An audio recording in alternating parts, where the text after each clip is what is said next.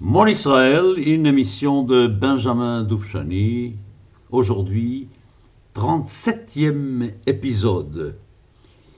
Bon, revenons à la semaine dernière où j'ai commencé à vous parler des Sion. Je vous ai parlé de, cette euh, grande assemblée le 6 novembre 1884.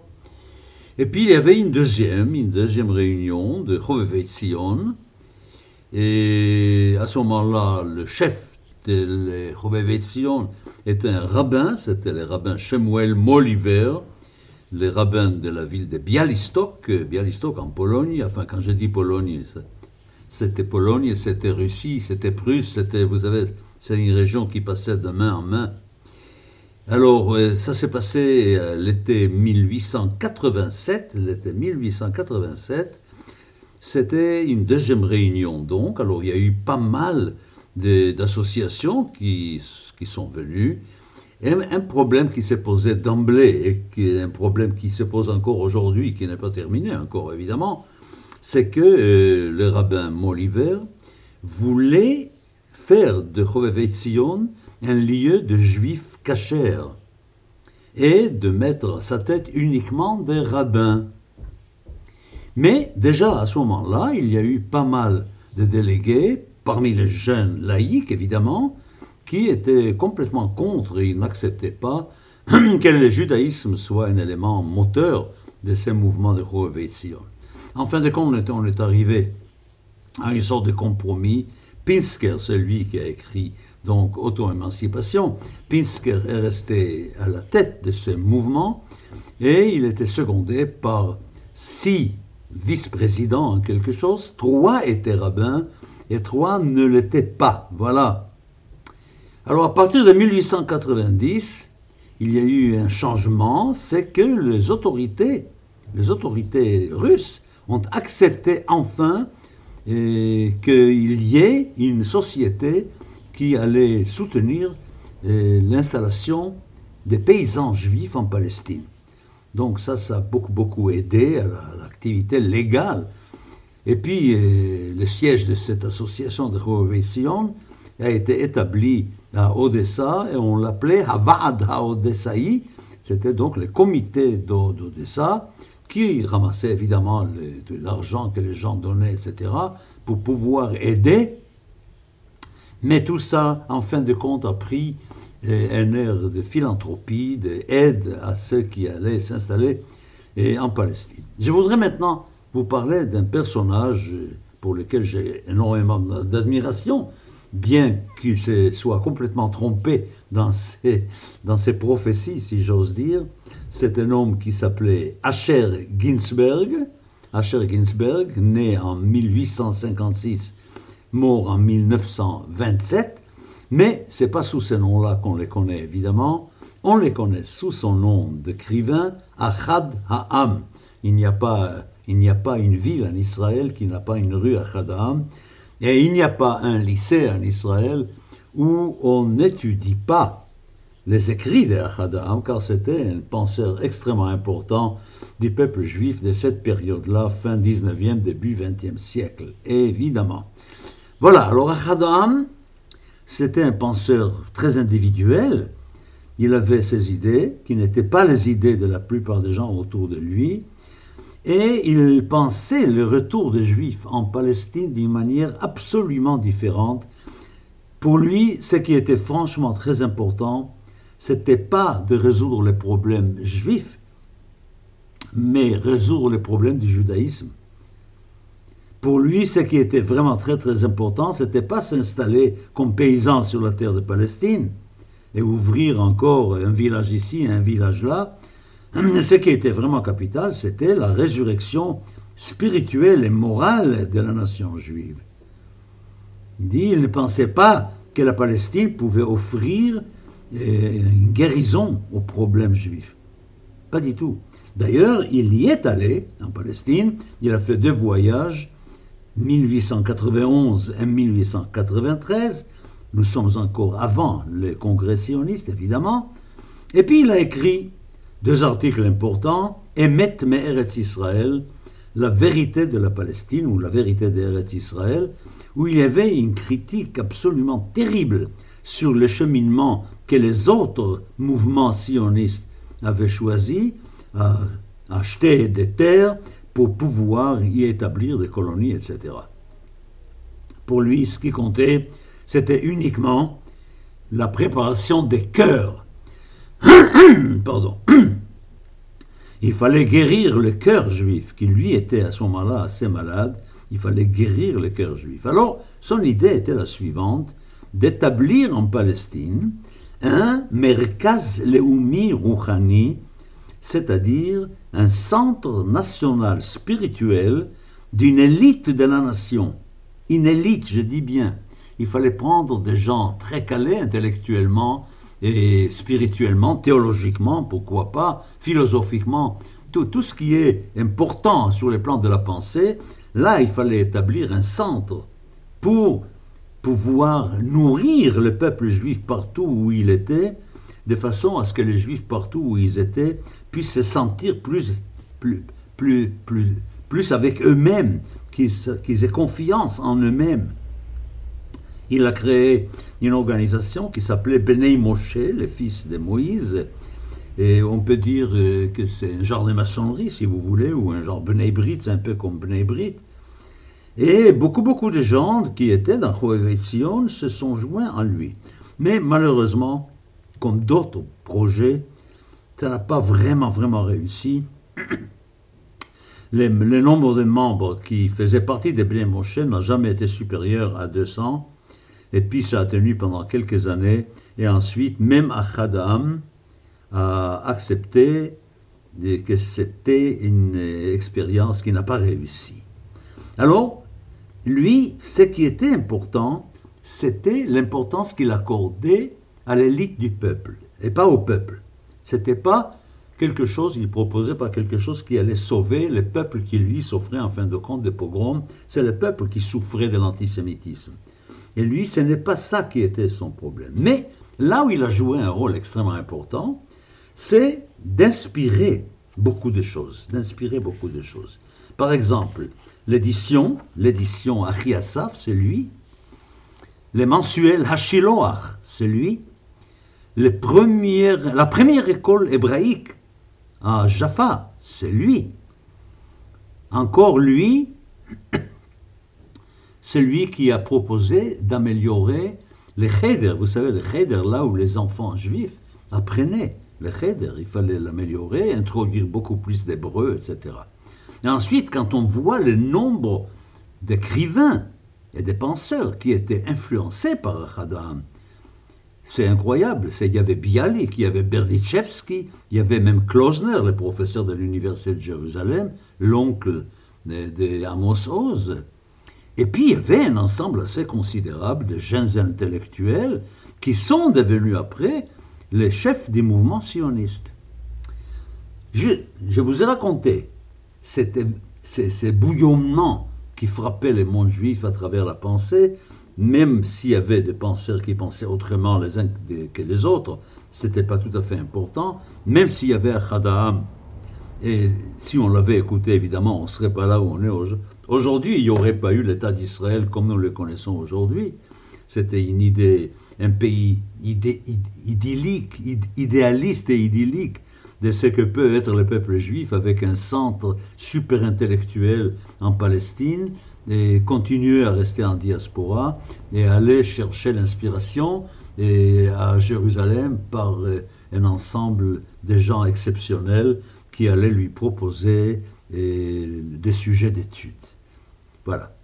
Bon, alors disons que les choses sont restées comme ça pendant, nous sommes déjà dans les années 90, il y avait évidemment, encore une fois, autour de l'auto-émancipation de Pinsker, et des réactions qui étaient même positives. Il y avait une certaine association qui s'appelait Kadima, qui a été animée par Nathan Birnbaum, un homme, de Vienne, qui avait un journal, Selbst-Émancipation, c'est-à-dire auto-émancipation, etc. Et c'était une publication dans laquelle on voit pour la première fois apparaître le mot sionisme. Le mot sionisme. Et puis il y avait de plus en plus d'associations en Galicie, en Autriche, en Allemagne, en Angleterre, en France, même aux États-Unis et au Canada. Et c'était en 1893 que Birnbaum a publié un petit livret où il appelle carrément à ce moment-là à une résurrection nationale en Eretz Israël, en Palestine, et il a commencé à prêcher la réunion d'un congrès sioniste international qui allait œuvrer dans ce sens-là. Et en 1894, c'était à Paris même qu'il y a eu une sorte de réunion de toutes les associations sionistes dans divers pays, mais ils n'ont pas réussi à créer une structure valable à ce moment-là. Il fallait attendre, il fallait attendre pour que tout ça prenne corps, l'arrivée d'un homme qui, lui, allait jouer le rôle vraiment capital, important, dans la résurrection du peuple d'Israël. Cet homme s'appelait Théodore Herzl, en hébreu son nom était Binyamin Zeev Herzl. Qui était Herzl? Il était journaliste, il était un écrivain, arrivé d'un environnement complètement intégrationniste, assimilationniste même on peut dire, extrêmement éloigné de la culture hébraïque, et puis il ne connaissait même pas toutes les activités qui l'ont précédé. Il sentait, quand il était jeune déjà, l'antisémitisme en Autriche, il voyait en France le pays de, la culture et, de la modernité, de l'avance, des progrès. C'est pour cela que quand il y a eu les procès Dreyfus, qu'il couvrait pour le journal pour lequel il travaillait, c'était le journal viennois Neue Freie Presse, quand il a vu, lui, à Paris, des gens qui pouvaient crier mort aux juifs, quelque chose a été frappé intérieurement, et il a dit maintenant, je vais commencer à penser à quoi? Au problème des juifs. Il faut trouver des solutions, il faut absolument résoudre ces problèmes des juifs qui souffraient là où ils étaient. Alors il a pris contact évidemment avec Max Nordau, avec Israël Zangville, ce sont des noms très connus dans le monde juif et sioniste. Il a pris des contacts avec les Chovevei Sion, il a pris contact avec les barons Hirsch. Alors là, il y aura beaucoup à dire sur les barons Hirsch, que c'était un des juifs les plus riches d'Europe, qui a essayé de faire sortir les juifs d'Europe, mais ce n'était pas obligatoirement pour la Palestine. Il a essayé même de créer des centres en Argentine. D'ailleurs, il y a jusqu'aujourd'hui, il y a encore en Argentine des communautés juives qui sont des communautés du baron Hirsch, que lui a instauré, etc. Nous savons qu'après sa mort, c'est Rothschild qui a pris tout, tout ce qui était l'activité du baron Hirsch a été prise par le baron Rothschild et qui a tout, tout concentré à ce moment-là sur la Palestine, évidemment, qui n'a plus travaillé pour des solutions ailleurs, pour des solutions territoriales ailleurs. Et bon, je laisserai tout ça, je vais, je vais en parler peut-être à une autre occasion. Alors, et Yehudim, Nisayon le pitron moderne Shelat Ayoudim. De quoi je vous parle là? Je vous parle de janvier 1896. D'abord un article dans le Jewish Chronicle à Londres, et ensuite dans un petit livret donc, qui s'appelait un Judenstadt, Medinat Yehudim, l'état des Juifs, pas l'état juif, attention, hein, faut pas se tromper. Herzl n'a pas écrit un livre qui s'appelait l'état juif, Herzl a écrit un livre qui s'appelait l'état des Juifs. Il s'agissait de sauver les Juifs des griffes des antisémites sans une référence précise à la culture ou à la religion. Hein. Alors l'état des Juifs une tentative de trouver une solution moderne au problème juif. Étant donné, pensait Herzl, que l'antisémitisme était quelque chose qui n'allait jamais disparaître, étant donné qu'en fin de compte les juifs formaient un seul peuple, il n'y a pas d'autre solution qu'une solution nationale par la résurrection d'un État juif d'un État des Juifs. Quand je dis maintenant État juif, ça veut dire État des Juifs, ça ne veut pas dire État qui s'inspirerait du judaïsme. Il fallait trouver un lieu sur terre, un lieu sur terre, et dans ce lieu-là, que les Juifs s'installent, qu'ils établissent une vie nationale. Voilà comment on va y arriver. Mais surtout, surtout, il fallait que ce soit fait d'une manière politique, d'une manière politique et diplomatique. Herzl a essayé pour ce projet d'avoir l'aide de Rothschild, mais euh, il ne voulait pas réellement le Rothschild l'aider. Il est parti à Constantinople, Kushta à ce moment-là, pour proposer au sultan quoi Un arrangement. La Turquie, l'Empire ottoman avait des problèmes financiers absolument terribles, terribles, c'était l'homme malade de l'Europe, et Herzl allait proposer au sultan de lui résoudre tous ces problèmes financiers par les Juifs, que les Juifs allaient résoudre les problèmes financiers de l'Empire ottoman, mais qu'en échange, la Palestine allait être donnée par les Turcs aux Juifs pour y faire un État indépendant. Le sultan n'a pas accepté. Mais Herzl n'a pas perdu sa foi et il a continué absolument à travailler sur cette idée-là, de travailler avec les Turcs pour l'acquisition de la Palestine contre une aide financière à la, Turquie. Ce qu'il faut dire de Herzl, ce qui était franchement important, c'était l'idée d'une action politique il était absolument contre le fait que des juifs à droite ou à gauche allaient s'installer en Israël, de n'importe quel lieu, de n'importe quel lieu, vers n'importe quel lieu. Il voulait des garanties politiques internationales pour ce qui allait se passer avec le peuple juif en Palestine. Et il n'avait pas beaucoup, beaucoup de respect pour tout ce qui a été fait jusqu'à là par Chobeveit Sion ou par les barons de Rothschild. Mais il voulait une affaire politique et il savait que c'est peut-être vers l'Angleterre qui avait déjà des visions sur le démantèlement de l'Empire ottoman, vers l'Angleterre. Sa réunion avec les barons Rothschild de l'Angleterre n'a pas réussi, d'abord parce qu'il faisait aucune confiance aux Turcs, et puis aussi parce que les barons de Rothschild avaient très très peur que la qui allait venir d'Europe vers la Palestine allait être surtout constituée par des pauvres, par des dizaines de milliers de pauvres, et qu'il faudrait beaucoup d'argent pour les nourrir, mais que ça n'avait aucune valeur politique. Alors, qu'est-ce qu'il décide, Herzl? Il décide de réunir un certain nombre de gens de Hohevei Sion qui le, qui le suivaient un petit peu, et puis ils se sont réunis à Vienne au début du mois de mars 90, des juifs, des sionistes d'Allemagne et d'Autriche, et puis une grande décision a été prise de réunir un congrès sioniste. Ce congrès, je ne sais pas si vous le savez, c'est étonnant, il, devait avoir lieu à Munich, en Bavière, en Allemagne.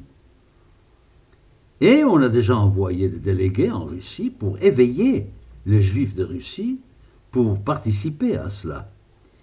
Mais il faut dire une chose incroyable. Ce n'est pas à Munich que ce congrès allait avoir lieu. C'est incroyable. Pourquoi? Mais parce que les rabbins de Munich étaient contre. La communauté juive de Munich était contre et on était obligé de trouver un autre lieu pour réunir ces congrès.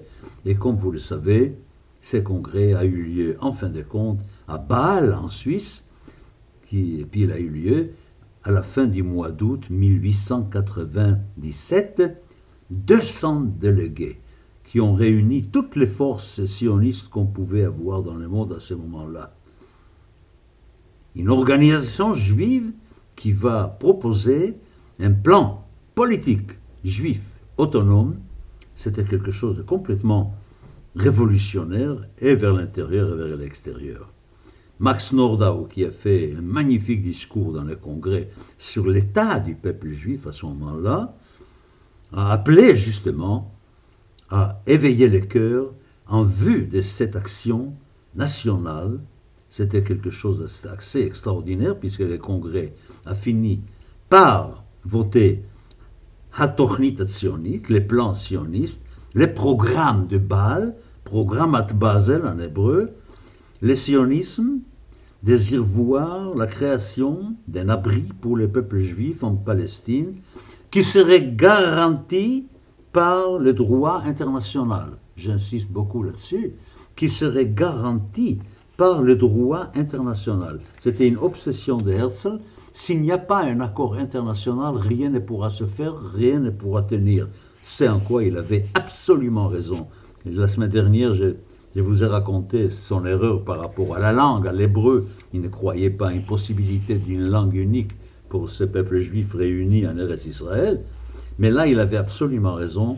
Il fallait chercher un appui international et puis des garanties internationales pour garantir que ce qui allait se passer, et du côté juif évidemment, il y avait Hermann Shapira, qui a, lui, lui dans ses congrès déjà, et pensait à, à l'argent, qui pensait à la possibilité d'acquérir des terrains en Palestine, et qui a planté les bases de ce qu'allait devenir Keren Kayem et l'Israël. Vous savez ce que c'est que le Keren Kayem et l'Israël, et qui existe encore aujourd'hui, qui s'occupe pas exactement des mêmes choses, mais enfin, etc. Bon, à partir du deuxième congrès qui a eu lieu un an plus tard, en 1898 déjà, donc le fait même qu'il y a eu une année après un autre congrès est en soi quelque chose de très, de très encourageant, de très formidable. Déjà, tout de suite, une année après, il y avait de nouveau.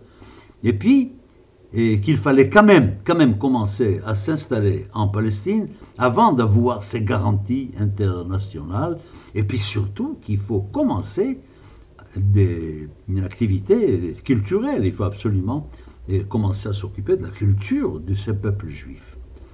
Et en novembre, il y a eu une rencontre en Palestine même, et entre Herzl et les Kaiser allemands, Wilhelm II, mais les Kaiser n'étaient pas très chauds pour euh, cette idée-là. Et dans le troisième congrès, en 1899, Herzl a annoncé que son action avait pour but le charter, un charter du gouvernement turc pour une installation juive en Palestine. Mais des réussites vraies, pas tellement. Les grands, grands millionnaires juifs de l'Europe n'étaient pas là pour garantir même cette idée d'acheter la Palestine à la Turquie. Même les efforts de Herzl d'avoir assez d'argent pour assurer une installation des Juifs n'a pas tout à fait, tout à fait réussi. Et puis, et puis, il y avait aussi autre chose. Il y avait l'idée qu'il n'y avait pas que les idées de Herzl qui dominaient, il y avait aussi d'autres idées, par exemple celle de. Il avait d'autres oppositions. Je propose donc, la semaine prochaine, de vous parlait de l'opposition à Herzl et de, de la grande crise provoquée par l'affaire Ouganda, ce territoire en Afrique que quelqu'un a voulu proposer aux Juifs à la place de la Palestine. Tout ça la semaine prochaine. N'oubliez pas que dans quelques jours, dimanche, nous allons célébrer Yom Yerushalayim. Et probablement dans mon émission Demain, Judaïsme au présent, je vais parler de Seyom Yerushalayim, du point de vue euh, spirituel évidemment, car mon émission Judaïsme au présent n'est pas une émission politique, c'est une émission euh, religieuse. À la semaine prochaine.